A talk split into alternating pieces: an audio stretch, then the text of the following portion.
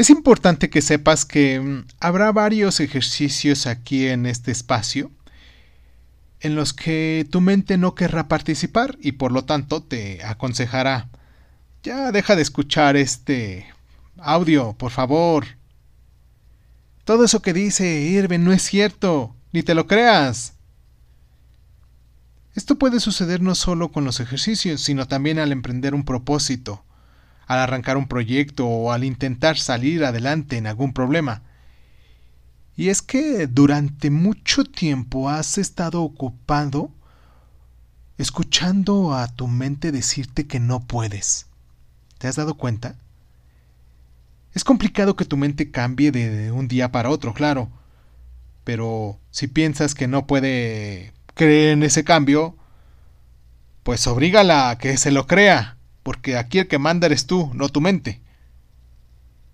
Al principio tu mente trata de empujarte hacia otro lado, hacia el no puedo o esto no funciona.